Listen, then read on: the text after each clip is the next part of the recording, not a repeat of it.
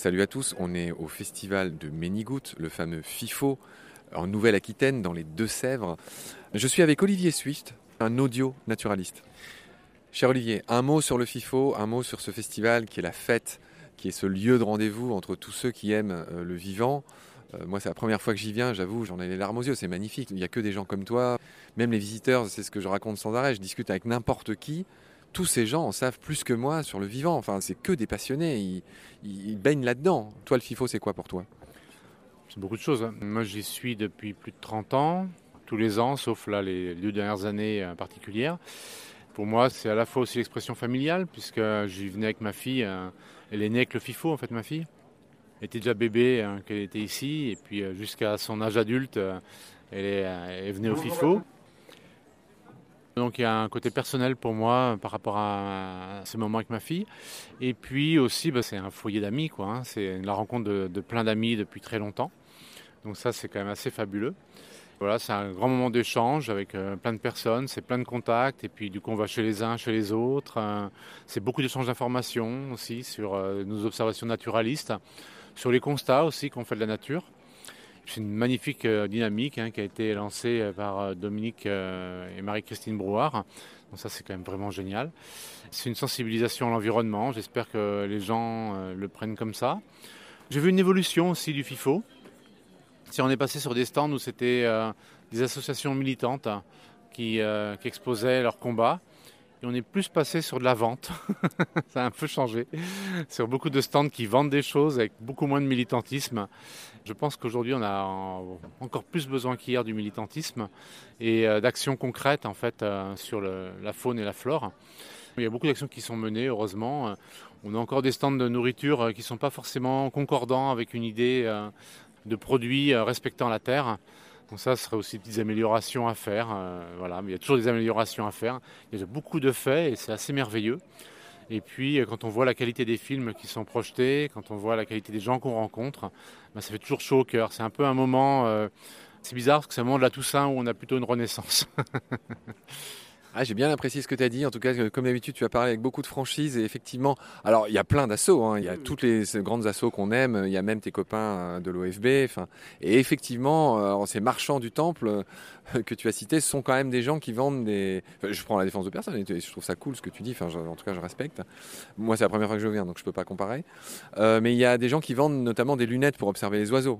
il y a Zeiss qui est là, il y a Leica, il y a Bushnell. Enfin, tous ces gens qui vendent effectivement des objets qui servent à à, observer les oiseaux, ce qui n'est pas complètement incohérent. Mhm. Puis à la boutique de la LPO. Mhm. Oui, non, complètement. cest qu'il y, en a qui, ont carrément, qui sont là pour vendre, qui, sont, ont une logique marchande euh, affichée dès le départ. Mais euh, là, là, où on voit une petite modification, c'est que les associations de protection de la nature hein, évoluent de plus en plus vers de la vente. On voit plus de la vente sur leur stand qu'un euh, un positionnement militant et d'action concertée pour, enfin, comment dire ça, leurs actions sont peut-être pas assez affichées quoi, sur euh, ce qu'ils font et sur euh, leur combat. Et ça, je pense qu'on a vraiment besoin de ça de plus en plus. Inciter les gens à acheter, par exemple, acheter des terres, acheter des, euh, des forêts, acheter des prairies pour les mettre en protection. Ce que fait l'ASPAS, par exemple. Oui, l'ASPAS, il y a aussi la, Fondation Francis Allais. Heureusement, hein, on est, ils sont plusieurs, la, LPO le fait aussi.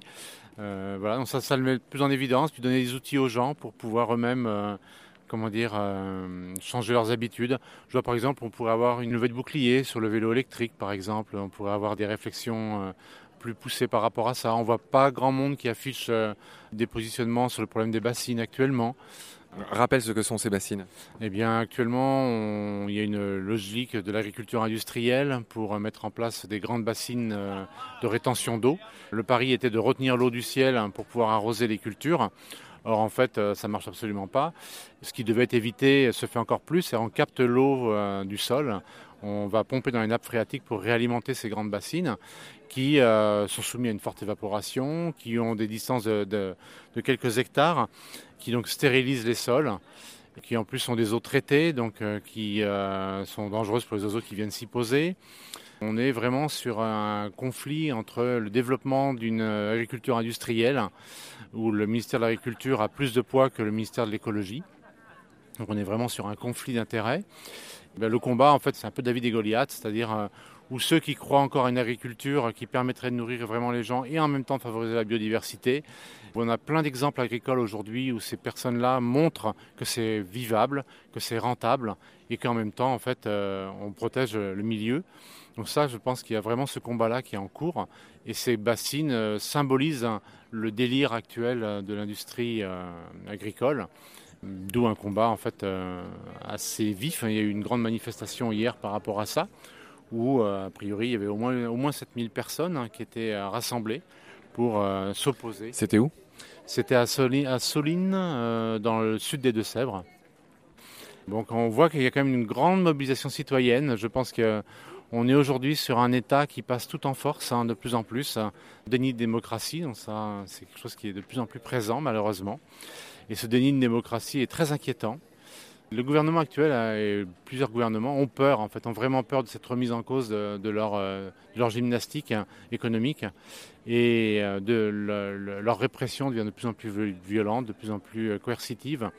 Et, hum, on, assiste à une radicalisation montante en fait de part et d'autre des oppositions. Et il y a un manque de dialogue vraiment de plus en plus fort. On l'a très bien vu avec le Covid, comment s'est comporté le gouvernement vis-à-vis des personnes qui avaient des avis différents. Donc on est vraiment euh, sur une, euh, une montée en puissance du mensonge. En fait, on est sur un mensonge euh, permanent, régulier, de ce qui se passe, de la réalité. Et ça, c'est vraiment grave. En fait, il y, a, vraiment un déni de démocratie de plus en plus présent.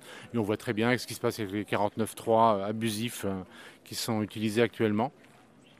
Et ça, je pense que beaucoup de citoyens en sont conscients, sont conscients du mensonge, sont conscients euh, de la manipulation. Et ça devient tellement visible que nos gouvernements ont vraiment peur. Et on voit les forces de CRS qui étaient en présence euh, euh, hier sur le terrain, où on mobilise en fait des hélicoptères, on mobilise des milliers de personnes pour s'opposer aux résistances et qui coûte énormément d'argent aux contribuables. On est sur une logique actuellement assez inquiétante euh, de la répression. Mon cher Olivier, ton message est passé, est bien passé, je dirais. Je te remercie pour tout le temps que tu nous as accordé. Bonne euh, déambulation euh, au FIFO et prends soin de toi. Oui, bah, merci et merci pour cette interview et j'espère que ça permettra de faire cheminer la réflexion naturaliste et, et la protection de l'environnement. À n'en pas douter, Olivier. Prends soin de toi, salut.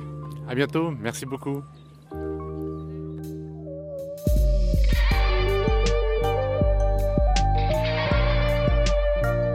C'est la fin de cet épisode.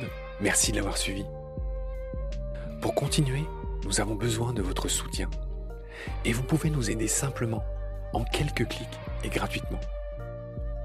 Il suffit par exemple d'utiliser le moteur de recherche solidaire Lilo ainsi, chacune de vos recherches sur Internet générera des gouttes qui seront reversées au projet de votre choix, comme Baleine sous gravillon par exemple.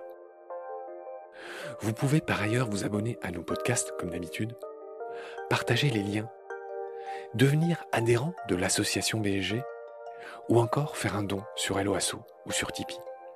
Grand merci par avance. Je remercie tous mes équipiers pour leur aide précieuse je vous retrouve bientôt pour de nouveaux épisodes. Et d'ici là, prenez soin de vous et de ce qu'il y a autour de vous. Merci. À bientôt.